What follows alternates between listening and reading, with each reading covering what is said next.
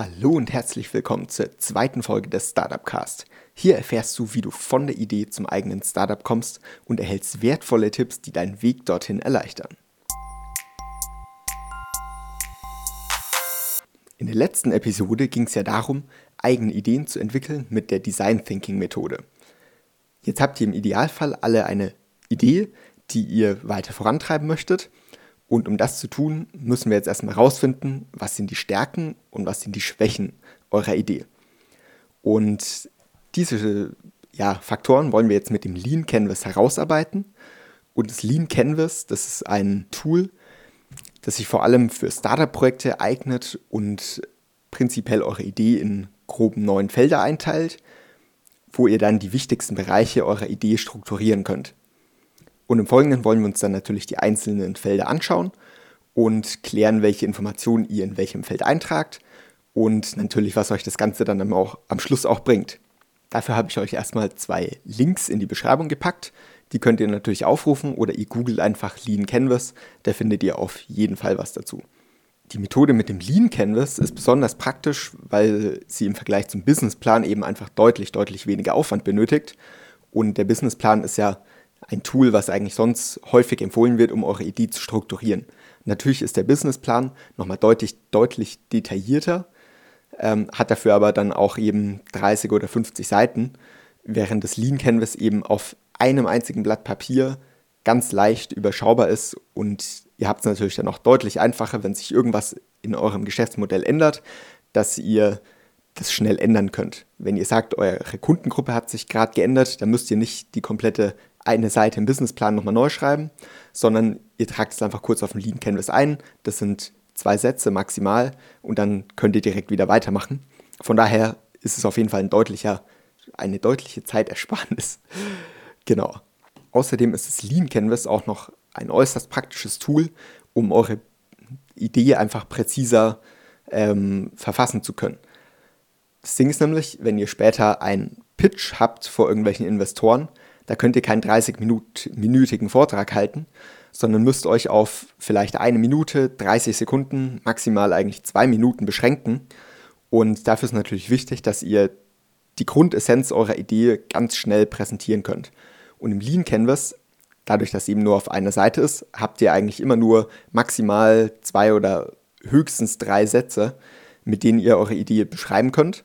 Und damit habt ihr das natürlich schon mal sehr präzise zusammengefasst was euch dann natürlich später beim Pitch vor einem Investor oder Interessenten generell deutlich hilft. So, genug zum Anfang. Wir möchten uns jetzt dann natürlich richtig mit dem Lean Canvas beschäftigen und direkt durchstarten. Prinzipiell solltet ihr jetzt das Lean Canvas vor euch haben. Ihr arbeitet das aber nicht einfach von links nach rechts oder von oben nach unten, wie auch immer durch, äh, sondern Sinn macht das, das Lean Canvas in einer gewissen Reihenfolge durchzuarbeiten. Und das möchte ich mit euch jetzt eben durchgehen. Als erstes fangt ihr dann auf der linken Seite vom Lean Canvas mit dem Feld Problem bzw. Problemstellung an. Und ihr habt ja in der ersten Folge des Podcasts gelernt, dass euer Geschäftsmodell immer auf real existierenden Problemen basieren sollte. Diese real existierenden Probleme habt ihr durch eine Befragung mit irgendwelchen Kunden, irgendwelchen Passanten, die ihr auf der Straße befragt habt, ähm, ja, herausgearbeitet und somit sollte das für euch erstmal kein Problem mehr sein. Ihr tragt dann in dem Feld eure Hauptprobleme ein, die ihr erkannt habt, die ihr mit eurem Produkt oder eurer Idee lösen wollt. Im Idealfall habt ihr einfach eins bis drei Hauptprobleme, die ihr dann da kurz und knapp reinschreibt. Sinn macht es auch noch, existierende Alternativen aufzuführen. Das heißt, gibt es irgendwelche Konkurrenten, die schon im Markt sind? Wie lösen die das Problem aktuell? Weil ihr müsst natürlich auch analysieren, gibt es schon irgendwelche Mitbewerber, die vielleicht eine bessere Lösung anbieten als die, die ihr bauen wollt. Und dann könnt ihr euch entweder überlegen, ob ihr euer Geschäftsmodell umbaut oder vielleicht doch eine andere Idee umsetzen wollt.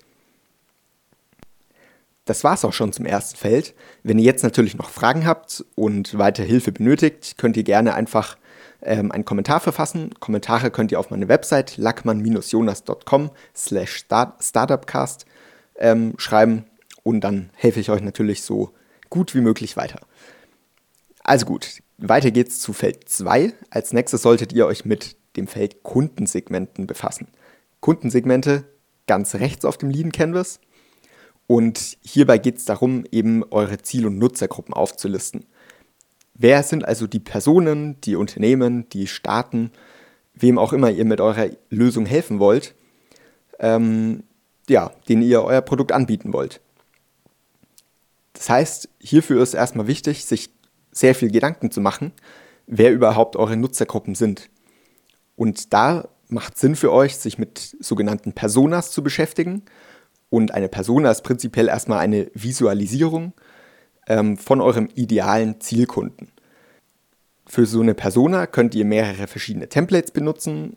Sinnvoll wäre jetzt zum Beispiel das, die Empathy Map oder User Persona. Da würde ich euch einfach mal ein paar Templates auch verlinken. Wenn ihr dafür noch nähere Informationen wollt, kann ich da gerne auch nochmal eine ausführlichere Folge zu machen. Wichtig bei so einer Persona ist eben, dass ihr euch wirklich äußerst präzise dazu Gedanken macht. Also, wie heißt eure Persona? Wie alt ist eure Persona? Was arbeitet sie? Wie viel Geld hat sie zur Verfügung monatlich? Welchen Hobbys geht sie nach? Und wie sieht ihr familiäres Umfeld aus?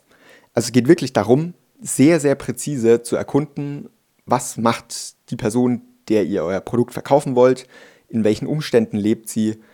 Ähm, genau. Also möglichst präzise, damit ihr wirklich ein absolut genaues Bild habt. Ihr könnt euch dafür auch einen ähm, Ablauf des Tages eures Zielkunden aufschreiben. Das heißt, ihr schreibt zum Beispiel auf, um 7 Uhr steht die Person auf, dann fährt die Person zur Arbeit, dabei hört sie ein bisschen Musik über Spotify. Ähm, dann arbeitet sie eben, in der Mittagspause schaut sie eine Serie auf Netflix, abends kommt sie heim und schaut noch eine Episode auf Netflix, schaut dann vielleicht YouTube, wie auch immer. Also ihr könnt auch da nochmal den, den kompletten Tagesablauf ab, aufdröseln und dann eben schauen, in welcher Situation würde euer Produkt Sinn machen, für den Kunden zu nutzen. Eher morgens früh direkt beim Aufstehen, vielleicht während dem Mittagessen, vielleicht kurz vorm Schlafengehen, damit ihr wirklich ein ganz genaues Bild habt, wer ist euer Kunde und wann nutzt er euer Produkt. Ihr dürft hier also eure Fantasie komplett freien Lauf lassen. Ihr bastelt euren perfekten Benutzer zusammen, der überall auf der Welt leben kann. Vielleicht ist auch ein Alien, der irgendwie mit seinem Raumschiff durch die Galaxien schwebt.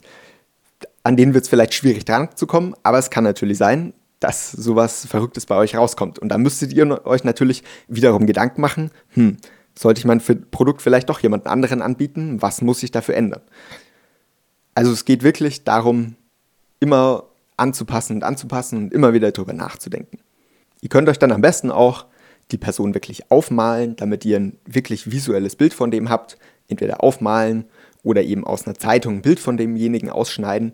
Und das könnt ihr euch dann gerne auch ins Zimmer, ins Büro hängen, damit ihr wirklich immer diese Person vor Augen habt und das perfekte Produkt für diese Person entwickelt und nicht sagt, ja, aber mein, meine Zielgruppe sind noch alle Personen zwischen 20 und 80, dann wird es nämlich äußerst kompliziert, euer Produkt anzupassen. Dann wisst ihr nämlich nicht mehr genau, äh, brauche ich eine App, brauche ich eine Website online brauche ich vielleicht irgendwie eine Person, die direkt mit meinen Kunden interagiert.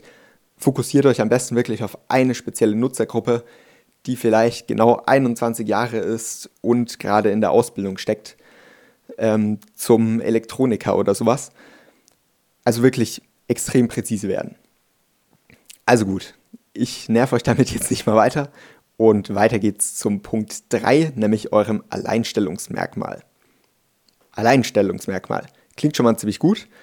Und hier geht es natürlich darum, was macht ihr besser als alle anderen in der Branche? Wenn ihr noch keinen Mitbewerber habt, ist vielleicht eine super Sache, dann ist euer Alleinstellungsmerkmal, dass euer Produkt einzigartig ist.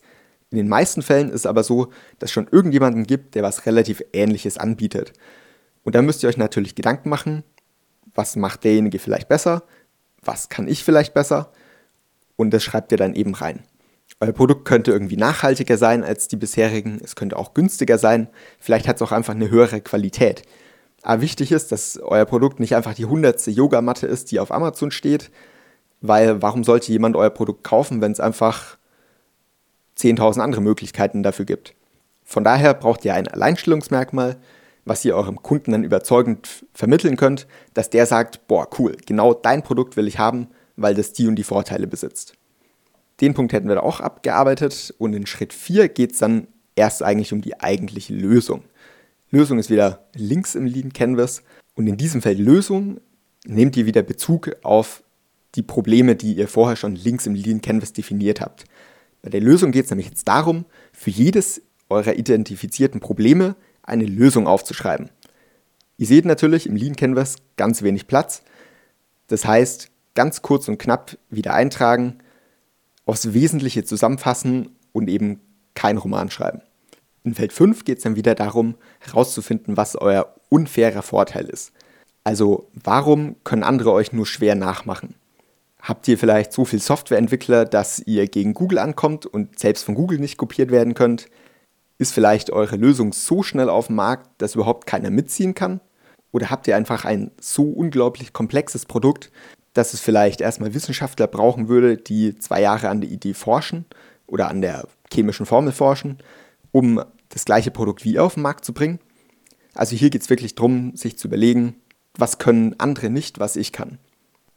Wenn ihr das jetzt rausgefunden habt, könnt ihr euch auch endlich Gedanken zu euren Einnahmequellen machen. Verdient ihr also monatlich Geld über Abos oder nehmt ihr von Kunden eine Einmalzahlung?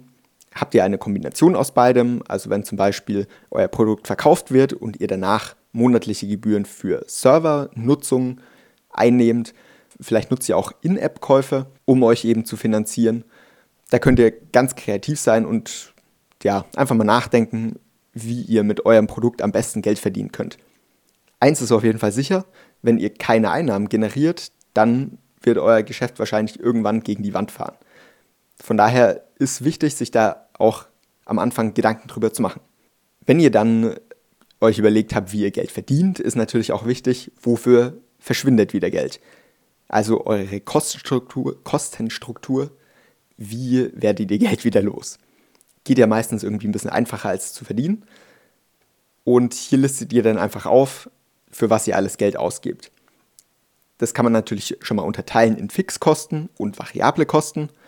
Treten also Kosten nur ein einziges Mal auf oder habt ihr monatlich wiederkehrende Kosten, also zum Beispiel Personal oder Miete für irgendwelche Büros, dann solltet ihr das auf jeden Fall eintragen. Wichtig ist, dass ihr euch hier einfach einen Überblick verschafft und direkt dann mit eurer Einnahmenseite vergleichen könnt, ob sich euer Geschäftsmodell überhaupt rentiert. Klar, ihr habt natürlich ganz wenig Platz, Einnahmen und Ausgaben hier einzutragen. Von daher kann natürlich jetzt nicht jeder Radiergummi, die, den ihr für euer Büro kauft, mit eingerechnet werden. Aber sollte schon mal ein grober Überblick möglich sein, dass ihr seht, oh, für Büro gehen 1000 Euro im Monat weg, für Personal irgendwie nochmal 5000 und Einnahmen macht ihr aber nur 1000 irgendwie.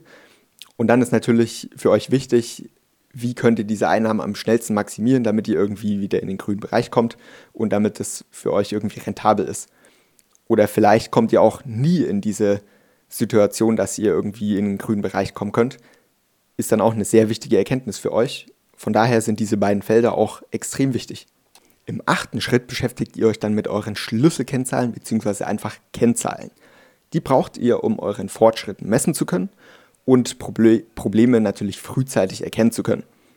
Kennzahlen könnten zum Beispiel sein, wie viele neue Kunden kommen jeden Monat dazu, wie viele Kunden nutzen aktiv eure Services, wie viele Kunden kaufen erneut bei euch, kommen also nochmal vorbei, wie viele Kunden empfehlen euch weiter oder wie viele Interaktionen finden auch bei euren Instagram-Posts und so weiter statt. Da habt ihr natürlich wieder äußerst viele Möglichkeiten, Dinge zu messen und wichtig ist, dass ihr euch dabei einfach nicht selbst manipuliert. Setzt euch am besten wirklich exakte Ziele, zum Beispiel 1000 Leute müssen mit eurem Post interagiert haben, weil sonst freut ihr euch am Schluss über 10 Interaktionen, auch wenn es euch überhaupt nicht weiterbringt. Und als allerletztes in Schritt 9 beschäftigt ihr euch dann eben mit den Kanälen, über die ihr eure Kunden erreichen könnt. Dabei ist wichtig, dass ihr nicht nur von euch ausgeht, sondern auch überlegt, welche Kanäle präferieren eure Kunden. Vielleicht mögen alte Menschen eher ein Produkt, was im Laden steht. Junge Menschen möchten vielleicht eher eine App. Kann natürlich auch komplett andersrum sein. Ihr müsst euch auf jeden Fall darüber Gedanken machen, wie erreicht ihr eure Kunden am allerbesten. Versetzt euch hier also nochmal in die Lage oder in die Gedanken eures Kunden und überlegt, welche Services die am meisten nutzen. Wie vorhin ja angesprochen, dieser Tag im Leben eines Kunden ähm, kann euch dabei weiterhelfen, wo ihr stündlich aufgezeigt habt, was macht die Person gerade. Hängt die am meisten auf Facebook ab? Vielleicht ist ein Nutzer, der besonders gern TikTok nutzt. Vielleicht ist auch jemand, der einfach Fernsehwerbung schaut. Also wirklich in den Kunden reinversetzen, was interessiert ihn am allermeisten. Jetzt seid ihr auch endlich fertig mit eurem Lean Canvas und könnt euch im nächsten Schritt dann an die Validierung aller Annahmen machen. Warum Annahmen? Das Ding ist jetzt, in allen Feldern oder alle Felder, die ihr ausgefüllt habt, geht ihr erstmal nur davon aus, dass es so der Fall ist. Aber ihr wisst nicht, ob eure Kunden wirklich so ticken, wie ihr euch das vorstellt. Das heißt, es kann komplett anders ausschauen, als ihr jetzt angenommen habt. Deshalb ist es im nächsten Schritt dann wichtig, eure Annahmen zu validieren. Und darum soll es dann in der nächsten Podcast-Folge gehen. Methoden zum Validieren gibt es wirklich unglaublich viele. Und im nächsten Podcast wollen wir dann drei oder vier durchsprechen, die ihr dann auch mal direkt ausprobieren könnt. Zu den Methoden gibt es dann noch zwei weitere Tools, nämlich die Testkarte und die Lernkarte. Und mit diesen beiden Tools könnt ihr koordinieren, wie eure Tests ablaufen und stellt dann auch sicher, dass eure Ergebnisse wirklich zu gebrauchen sind und sinnvoll sind und ihr euch nicht selber bei manipuliert. Dann wünsche ich euch jetzt erstmal viel Spaß dabei, euer Lean Canvas auszufüllen und eure Idee mal zu strukturieren. Bei Fragen, wie gesagt, einfach kommentieren ähm, auf meine Website lackmann-jonas.com slash startupcast und dann helfe ich euch weiter. Ansonsten könnt ihr euch dann nächstes Mal schon mal wieder auf ein bisschen Outdoor-Action freuen weil ihr dann nämlich mit den Methoden wieder Leute befragen werdet oder eben auch Online-Tools baut, mit denen ihr das Ganze online abprüfen könnt. Also gut, das war's von mir. Vielen Dank fürs Zuhören und bis zum nächsten Mal.